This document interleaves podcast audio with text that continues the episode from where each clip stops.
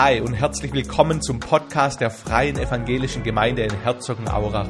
Wir freuen uns, dass du auf diesem Weg an unserem Gemeindeleben teilnimmst und wir wünschen dir jetzt eine spannende Zeit.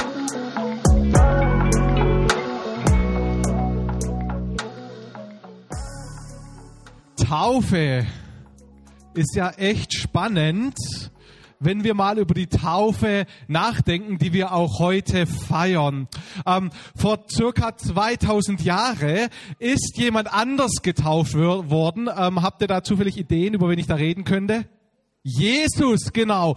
Vor 2000 Jahren ist Jesus zum Jordan gekommen und Johannes der Täufer, dem sein Hauptjob war eigentlich zu taufen, so heißt er ja auch, ja.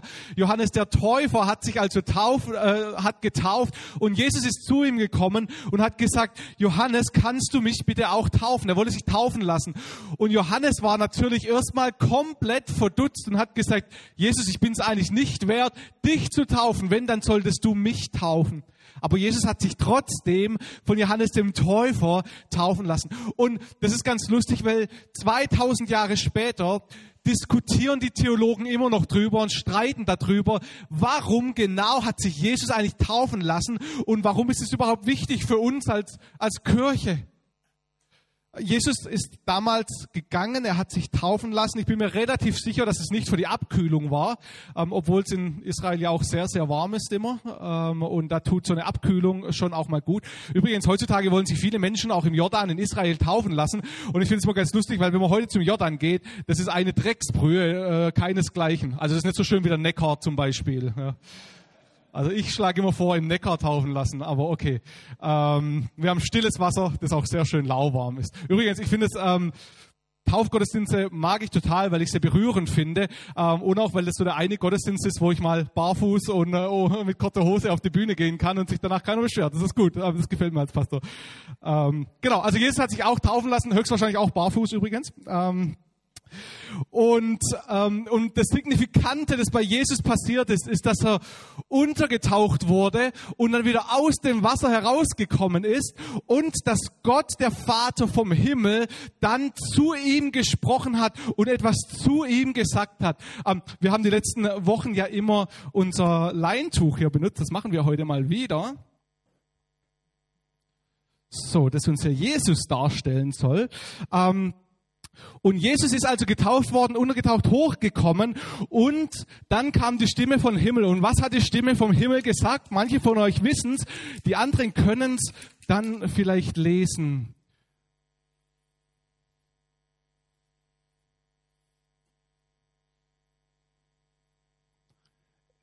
Gott, der Vater, hat an dem Zeitpunkt, als Jesus getauft wurde, gesagt, du bist mein geliebter Sohn. Du bist mein geliebter Sohn. Ähm, dieses Bekenntnis hat Gott gemacht in der Taufe. Und ähm, jetzt ist ja interessant, weil manche Theologen über die Jahrhunderte haben so gesagt, Jesus ist in diesem Moment Gottes Sohn geworden. Das nennt man die Adoptionismus, also dass Jesus ein ganz normaler Mensch war und dann getauft wurde und dadurch Gottes Sohn war. Ähm, aber wir glauben, wir glauben das nicht als Kirche. Die katholische Kirche glaubt das nicht und die evangelische nicht. Wir glauben das nicht. Ähm, wir glauben tatsächlich, dass also Jesus schon, ich habe hier mal einen Zettel mitgebracht, in aller Ewigkeit, Ewigkeit, ja, in aller Ewigkeit Gottes Sohn war. Äh, tatsächlich, ihr hattet es noch nicht gesehen, aber hier hinten steht es auch schon drauf. Sohn. Ähm, Jesus war schon Sohn, bevor ich das dahin geschrieben habe. Und was passiert in der Taufe? Ganz einfach, in der Taufe wird nochmal öffentlich gesagt, was eigentlich schon wahr war. In der Taufe sagt Gott der, Gott der Vater nochmal der ganzen Welt, das ist mein geliebter Sohn. Man könnte also sagen, dass in der Taufe also es war in Markus 1,11 und aus dem Himmel sprach eine Stimme, du bist mein geliebter Sohn, an dir habe ich Freude. Man könnte also sagen, in der Wassertaufe wird unmissverständlich gezeigt, was davor schon wahr ist. In der Wassertaufe wird unmissverständlich gezeigt, was davor schon wahr ist. Jesus war in aller Ewigkeit schon Sohn Gottes und in der Wassertaufe ist es für alle Menschen zu hören und zu sehen. Das ist genau unser Taufverständnis als freie evangelische Gemeinde. Ähm, ich sage ja das immer wieder, wir haben ganz arg viel mit der katholischen Kirche und mit der evangelisch-lutherischen Kirche überein und wir glauben beide an das apostolische Glaubensbekenntnis und ein Taufverständnis haben wir aber ein bisschen ein anderes. Weil die lutheranische Kirche und die katholische Kirche, die glaubt, in der Taufe passiert tatsächlich was. Also wenn du untergetaucht wirst und getauft wirst, dann wirst du tatsächlich ein neuer Mensch. Dann wirst du wiedergeboren. Und das glauben wir nicht.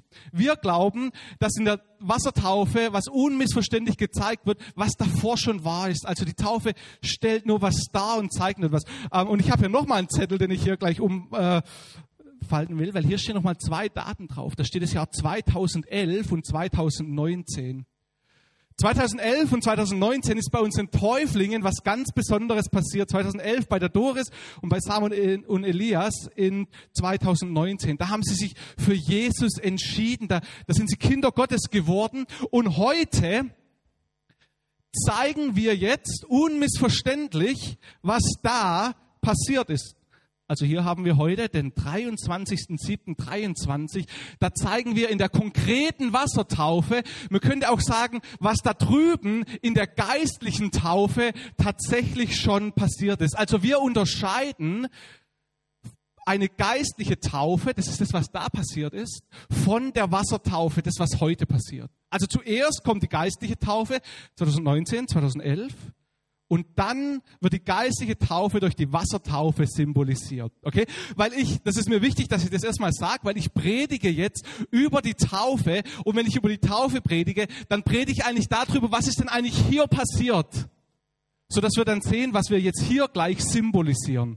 Okay, also wichtig, dass wir diese Unterscheidung machen. Und jetzt ist aber ja die Frage, was ist diese geistliche Taufe? Also was ist da tatsächlich passiert? Und da habe ich euch einen wunderbaren Vers mitgebracht, Galater 3, Vers 26 folgende. Und der heißt, und den schauen wir uns gleich mal intensiv an, denn ihr seid alle Kinder Gottes durch Glauben in Jesus Christus. Denn wer in Christus hineingetauft ist, der hat Christus angezogen. Das ist jetzt also als ich den Vers auch zum ersten Mal gelesen habe, da war das so irgendwie ein bisschen kryptisch für mich, oder? So, äh, okay. Hoffentlich ähm, können wir den in 15 Minuten oder sowas ähm, sehr gut verstehen. Also ihr seid alle Kinder Gottes durch den Glauben in Jesus Christus. Denn wenn Christus hineingetauft ist, der hat Christus angezogen. So. Und ich habe drei Punkte wie ein guter Prediger für euch. Drei Punkte mitgebracht. Punkt Nummer eins. Durch die geistige Taufe haben wir Anteil an eurer neuen Lebenssituation. Ähm, ich war vor einigen Jahren in Indien, da waren wir auf einer Missionsreise, haben dort Pastoren besucht und, ähm, und haben versucht, die, den Pastoren äh, ein bisschen was Theologisches beizubringen. Ähm, und äh, da wurde mir ein, hindisches, ein hinduistisches Sprichwort gesagt ähm, und es lautet wie folgt, das ist eigentlich total schockierend. Ähm, es lautet, ein Mädchen aufzuziehen, ist wie das Feld eines anderen zu bestellen. Also indische, hinduistische Praxis ist, dass wenn äh, du ein Mädchen hast, das, musst, das verheiratest du dann ja irgendwann und dann musst du ein großes Mitgift geben und, ähm, und dann wird die Familie mit der Familie des Mannes auch leben. Und das heißt, wenn du also äh, eine Frau, ein Mädchen hattest, dann hat es bedeutet, das ist ein unglaublicher finanzieller Aufwand und du investierst dich da vor 18 Jahre oder sowas, ähm, nur um das dann alles abzugeben. Das heißt, äh, da passiert in Indien leider auch was ganz Schlimmes und zwar, dass manche Familien keine Mädchen haben wollen. Und manche Familien gebären dann ein Kind und sehen, es ist ein Mädchen und die setzen dieses Baby einfach am Straßenrand aus und verlassen es. Für die Kinder natürlich völlig aussichtslos, oder? Ohne Zuflucht, ohne Zukunft, ohne Hoffnung, ohne Liebe, ohne Träume, ohne Bedeutung. Sie liegen einfach da, dem Tod überlassen. Ich habe dort einen indischen Pastor getroffen, der heißt Murli und der hat uns ein bisschen rumgezeigt. Wir sind dann durch den Slum gelaufen und, ähm, und der Murli hat ein bisschen von seiner Familiengeschichte erzählt. Der ist selber auch Pastor oder in der Kirche zumindest tätig und, ähm, und er hat gesagt, dass es ihm immer wieder passiert ist, dass Leute bei ihm angerufen haben und gesagt haben, hey, wir haben ein kleines Mädchen am Straßenrand gefunden. Und Murli hat gesagt, das das kann nicht sein, das darf nicht sein. Und er ist dorthin gegangen und hat dieses Mädchen genommen ähm, und er hat das Mädchen in seine Familie adoptiert und er hat gesagt, du bist jetzt meine Tochter. Mürli, Mürlis Familie könnt ihr hier sehen.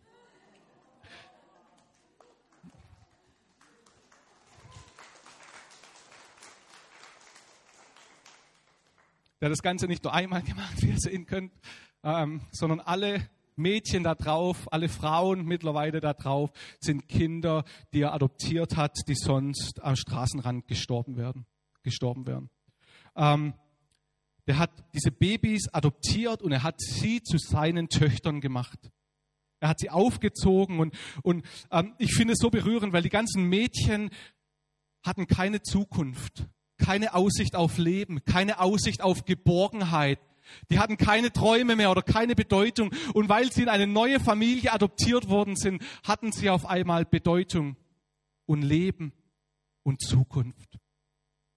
Wenn die Bibel über ähm, uns redet, dann sagt sie auch, hey, wir waren ähm, gefangen, auch, auch in der Welt, in der Zeit, wo, wo keine Hoffnung war, wo, wo wir irgendwie hoffnungslos auch verloren waren. Und da heißt es in Galater 3, 25, und jetzt, wo die Zeit des Glaubens da ist, stehen wir nicht mehr unter der Kontrolle jenes Aufsehers. Der Aufseher ist ja im Kontext des Gesetzes und es ist der, der Aufseher der Sünde, die uns äh, versklavt, heißt es hier. Und das heißt es, ihr alle seid also, also wir sind nicht mehr in dieser alten Situation, sondern wir sind jetzt adoptiert worden. Ihr also seid Söhne und Töchter Gottes.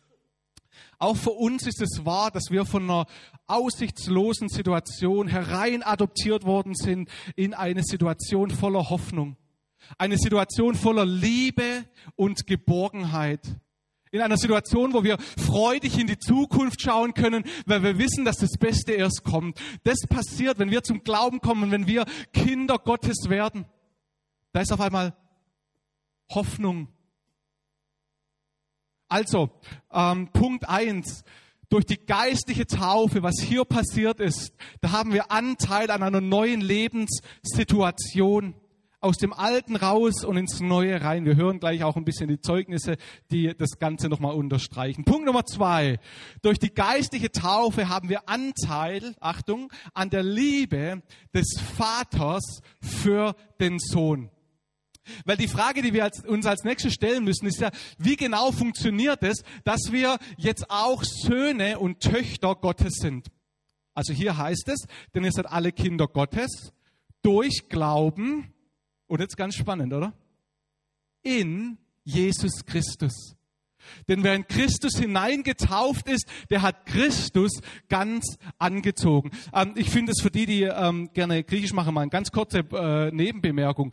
Ähm, ich predige ja gerade diese Predigtreihe, wo es darum geht, dass wir als Christen in Christus sind. Also Christus sein bedeutet in Christus zu sein. Ich finde es in diesem Text, auch im griechischen Urtext, so spannend, weil da steht nicht, denn ihr seid alle Kinder Gottes durch Glauben, durch Jesus Christus. Da steht durch Dia, griechischer Dia, Glauben en in Jesus Christus. Also da wird ganz klar nochmal entschieden, dieses durch und dieses in Christus zu sein. Wir sind Söhne in Jesus Christus. Und dann wird es mal noch ein bisschen beschrieben, der, wer in Christus hineingetauft ist, der hat Christus angezogen. Also hier haben wir dieses Bild der Taufe und es wird beschrieben, als ein Christus anzuziehen. So.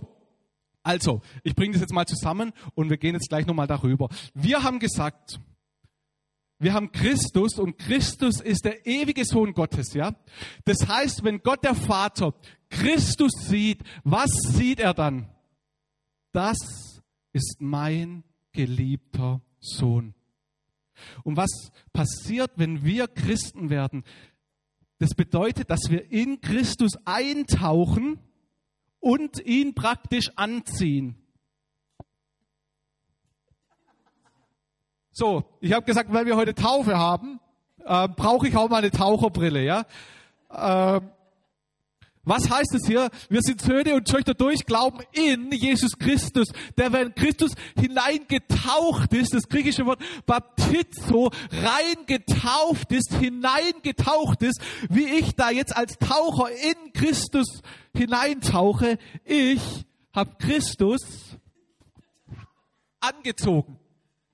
Ich bin in Christus hineingetaucht. Ich habe Christus angezogen. So, und was passiert jetzt genau, wenn ihr mich seht und ich bin in Christus? Was, was, was bin ich jetzt ganz genau? Sohn. Das heißt, ich bin jetzt in Christus und weil ich in Christus bin, bin ich Sohn, bin ich Kind Gottes. Das ist die, der Mechanismus, der Herr wunderschön in dem Text beschrieben ist, oder ich kann euch jetzt übersehen, weil das ganz so beschränkt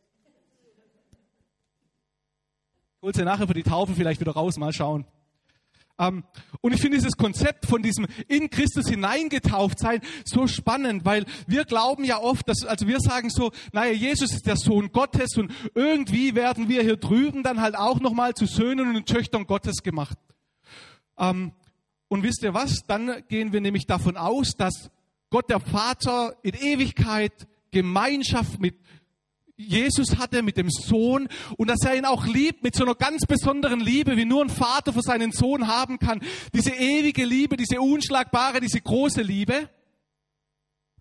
Ja, und wir sind halt auch so Söhne ähm, und Töchter und irgendwie liebt Gott uns schon auch, so, also als seine Söhne und Töchter. Ähm, wenn wir über Liebe reden, es gibt ja so, also gerade auch in Amerika, wo ich lang gelebt habe, da gibt es ja verschiedene Arten von Liebe. Also ich liebe meine Frau und ich liebe meinen Hund, aber ich liebe auch Pizza, ja. Ja, und, äh, und ich liebe Maultaschen und das Schwabenländle. Also ich liebe die alle Sachen auch, ja. Aber also da ist ein großer Unterschied für meine Liebe, die ich für meine Frau habe, als für meine Liebe, die ich für Pizza habe, oder? Ein ganz großer Unterschied. So, und wir denken oft, dass es ein ganz großer Unterschied ist, die, die Liebe, die, die Jesus für seinen eigenen Sohn hat, Jesus Christus. Ja, und dann ich, ich bin halt auch so Sohn oder Tochter Gottes und der liebt mich schon auch. Aber was wir hier lernen, ist, dass Jesus uns nicht außerhalb von Christus liebt mit einer anderen Liebe, sondern dass wir in Christus sind. Und es bedeutet, dass Gott uns mit der genau gleichen Liebe liebt, mit der er auch seinen eigenen Sohn in aller Ewigkeit geliebt hat. Leute, das ist die größte und die tiefste und die weiteste und die wunderbarste Liebe, die man sich vorstellen kann. Und das ist die Liebe, mit der Gott nicht nur seinen einzig geborenen Sohn liebt, sondern auch dich und mich als seine adoptierten Sohn und seine adoptierte Tochter. Hammer, oder? Also ich finde so ein geniales Konzept, wo die Liebe Gottes einfach nochmal richtig besonders wird. Ähm, Marcus Johnson, einer meiner Lehrer ähm, in den USA, hat Folgendes gesagt und, und hört es auch nochmal so, dass Gott uns nicht so liebt, sondern dass Gott uns liebt mit der Liebe, mit der er auch Christus liebt. Er sagt hier, wir werden Söhne Gottes, weil wir zum Sohn Gottes hinzugefügt sind. Wir nehmen teil an dem, was ihm, was am wertvollsten für ihn, also Christus ist, seine Beziehung mit dem Vater. Es gibt keinen anderen Weg, Kind Gottes zu sein, keine Erfahrung der Liebe des Vaters als die Liebe, die der Vater für seinen Sohn hat. Ist es nicht wunderbar, dass du geliebt wirst von Gott, dem Vater, mit derselben Liebe, die er auch für seinen einzig geborenen Sohn in aller Ewigkeit hat? Es gibt keine größere Liebe als diese Liebe, mit der Gott dich liebt. Hammer, oder? Also Punkt zwei, durch die geistige Taufe haben wir Anteil an der Liebe des Vaters für den Sohn. Und Punkt Nummer drei, mein letzter Punkt. Durch die geistige Taufe haben wir Anteil an allen Eigenheiten des Kindseins. Okay? Ähm, wenn wir den Text jetzt weiterlesen hier, dann heißt es, hier gibt es keinen Unterschied mehr zwischen Juden und Griechen, Sklaven und Freien, Mann und Frau, denn alle sind eins in Christus Jesus. Wenn ich jetzt also hier meinen Kopf rausstrengen habe aus Jesus und ich in Christus bin, dann ist die Wahrheit, dass da ganz arg viele andere Köpfe auch noch rausschauen, die auch alle in Christus sind. Und wenn wir also in Christus sind, dann werden wir Teil von einer neuen Familie.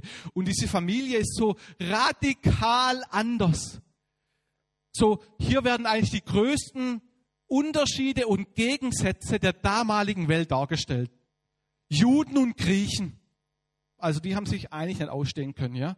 Sklaven und Freie. Also du hast nicht anders sein können wie ein Sklave hat nie mit dem Freien gegessen und ein Freier mit einem Sklave. Das war eine ganz andere Gesellschaftsschicht. Und Männer und Frauen, damals auch streng getrennt gelebt. Und dann heißt es, ihr seid alle eins in Christus. Wenn ich das mal kurz auf unsere Zeit anwenden darf.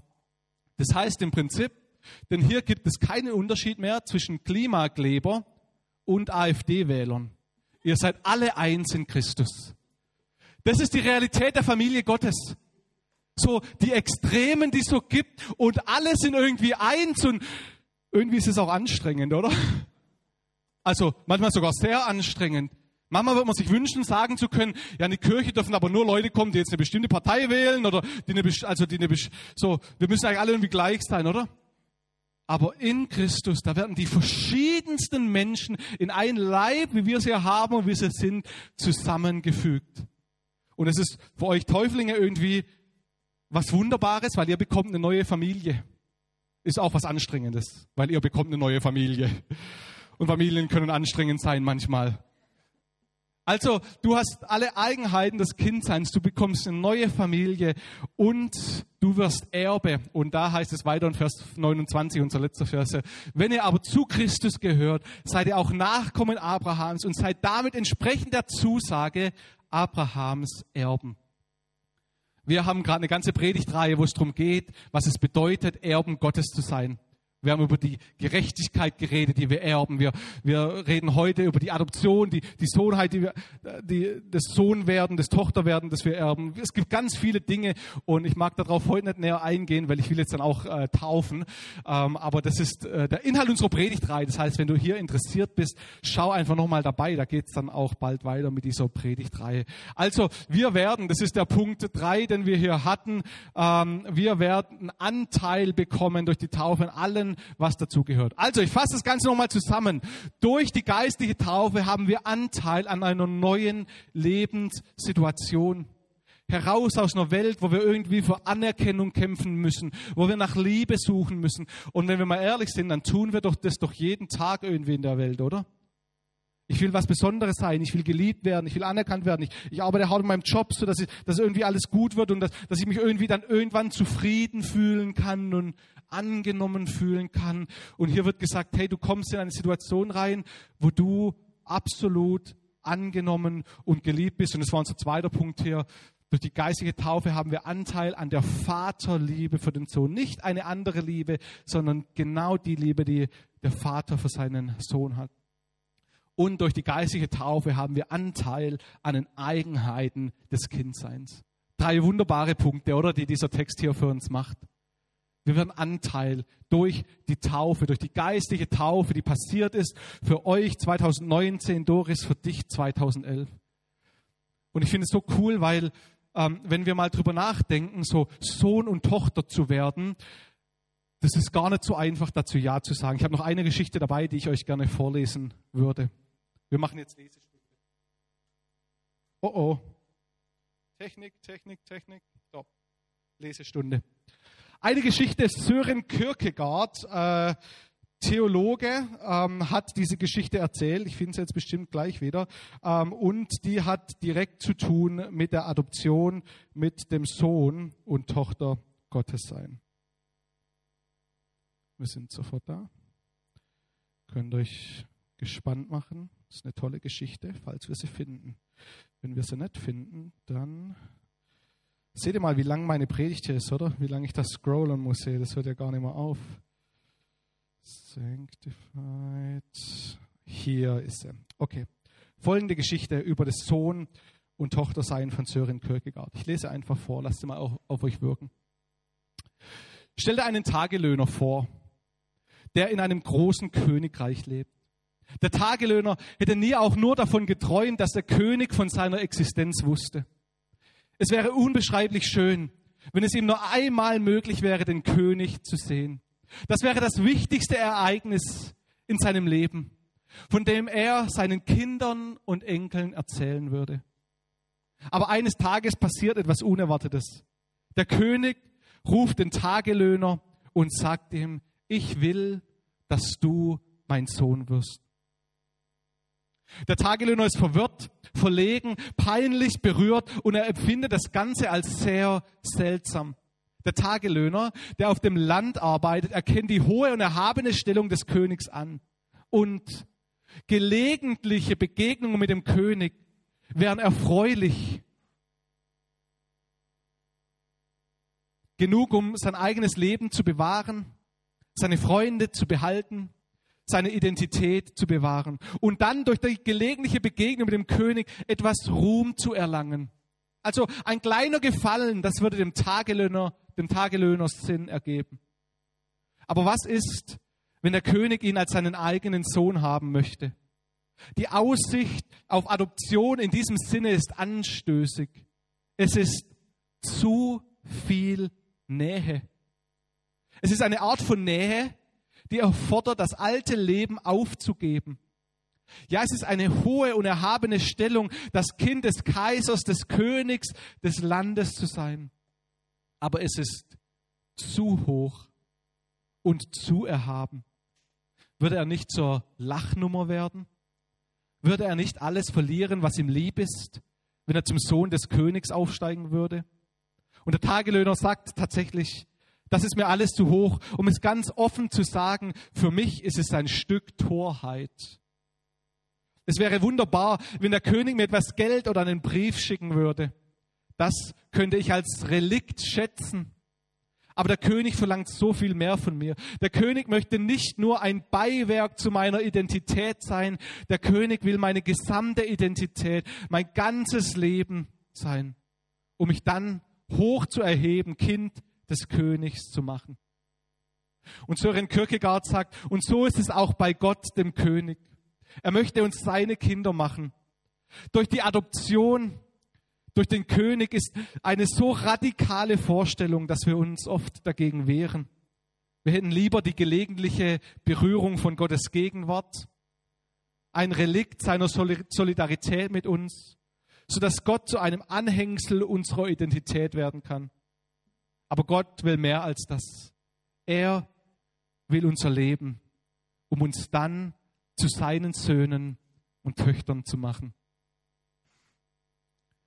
Doris und Doris und Samo und Elias, ihr habt euch entschieden, dass ihr Kind des Königs sein wollt. Er hat euch eingeladen und ihr habt Ja gesagt und für mich ist es auch echt eine mutige Entscheidung. Ihr proklamiert heute vor, vor allen, die hier im Raum sind, dass ihr diese Entscheidung gemacht habt und dass ihr Söhne und Töchter Gottes seid. Ähm, ich finde es so schön für euch und wir feiern euch da heute echt. Und ich mag aber auch nochmal mit euch reden. Mit dem, der du jetzt hier da bist und vielleicht hast du noch keine so eine Entscheidung getroffen. Vielleicht war es für dich bis jetzt noch anstößig zu glauben, dass es da einen Gott gibt, der wirklich König ist und der gern möchte, dass du sein Sohn oder seine Tochter wirst. Ich mag dir nur zusprechen heute, Gott spricht dir das wirklich zu. Gott möchte, dass du Sohn und Tochter wirst. Und du kannst heute, genauso wie die Täuflinge das gemacht haben 2019 und 2011, so kannst du heute deine geistige Taufe erfahren und Ja sagen dazu und sagen, ja, Jesus, ich will dein, ich will in dir sein, so dass ich Sohn sein kann des Vaters, Tochter des Vaters. Lass mich beten.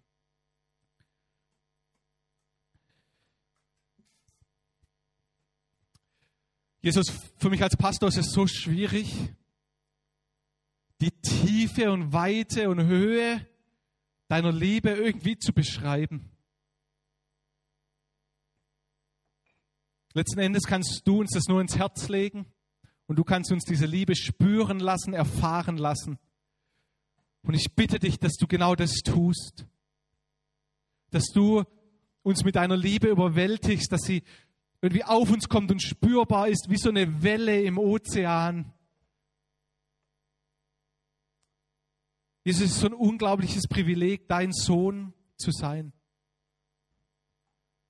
Und wir wollen unser Leben geben, sodass wir Kinder Gottes werden können. Jesus, danke für unsere Täuflinge und ich bitte dich, dass du uns jetzt in der Taufe segnest. In deinem Namen, Jesus. Amen.